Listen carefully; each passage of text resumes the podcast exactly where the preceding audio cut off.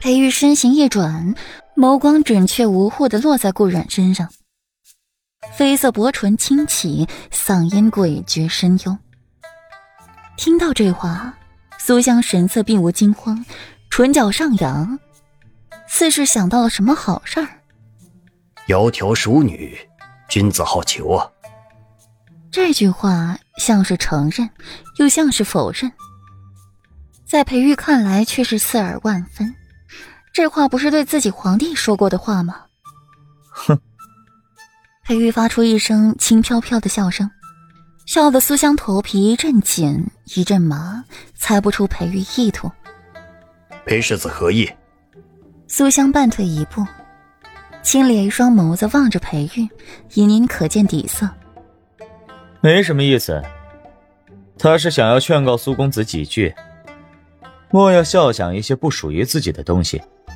免得日后追悔莫及。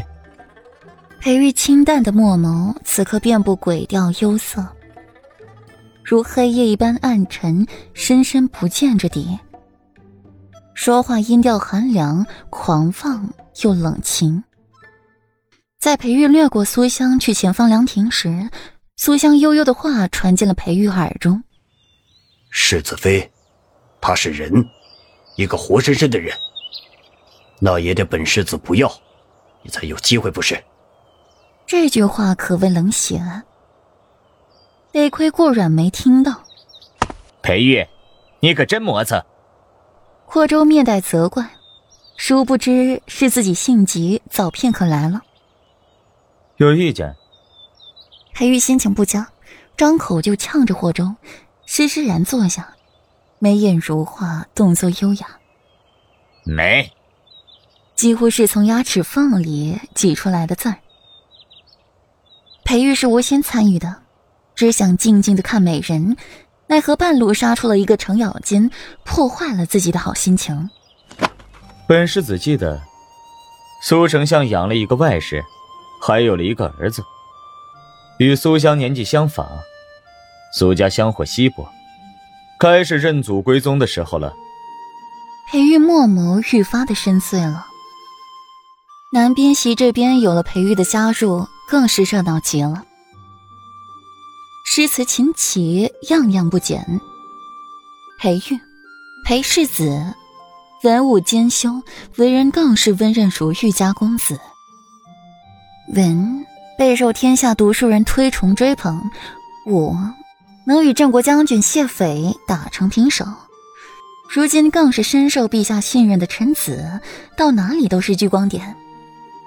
随意往一处一站，便掠尽了旁人眼光。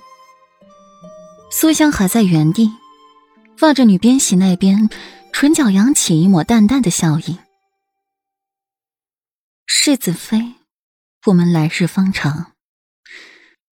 男边席热闹如初，女宾席也笑语晏晏。左长安对那些花倒是感兴趣。却碍于沈福心疼的警告左长安管好自己的小爪子，不许辣手摧花，毁了他最心爱的芙蓉花，让左长安郁闷不已，还说了一句“这花被本公主折了，是她的福气”之类的话，把沈福气得不行。视花如命的沈福当即撇下了沈银，紧跟着左长安，一直盯着他，免得他趁自己不注意毁掉。沈二小姐，你这是拿本公主当贼吗？左长安顿步，转过头就没好气的怼着沈福。他还看不上好吧？收起你那虎视眈眈的眼神，我就勉强借你。沈福嗤笑一声，毫不客气的回敬。看着两人的拌嘴，沈阳垂下的眼眸，他似乎一点也融入不进他们。都是同窗之谊，都是年岁相仿，都是平常有头有脸的闺阁小姐，偏生自己半分融入不进她的氛围。顾然也微垂着眼眸，眸光涣散，没有注意到周围，还是沈福的惊呼声惊醒了顾然。有蛇！沈福的一声惊呼让顾然回了神，让众贵女慌了神，发出的尖叫让那头蛇更有攻击的欲望。片刻功夫，那头蛇就与顾阮仅剩三尺之远。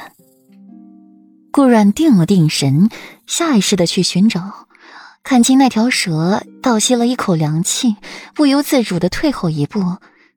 蛇，顾阮一动，那蛇仿佛也有了感应，也立刻动了一下，离顾阮距离加近。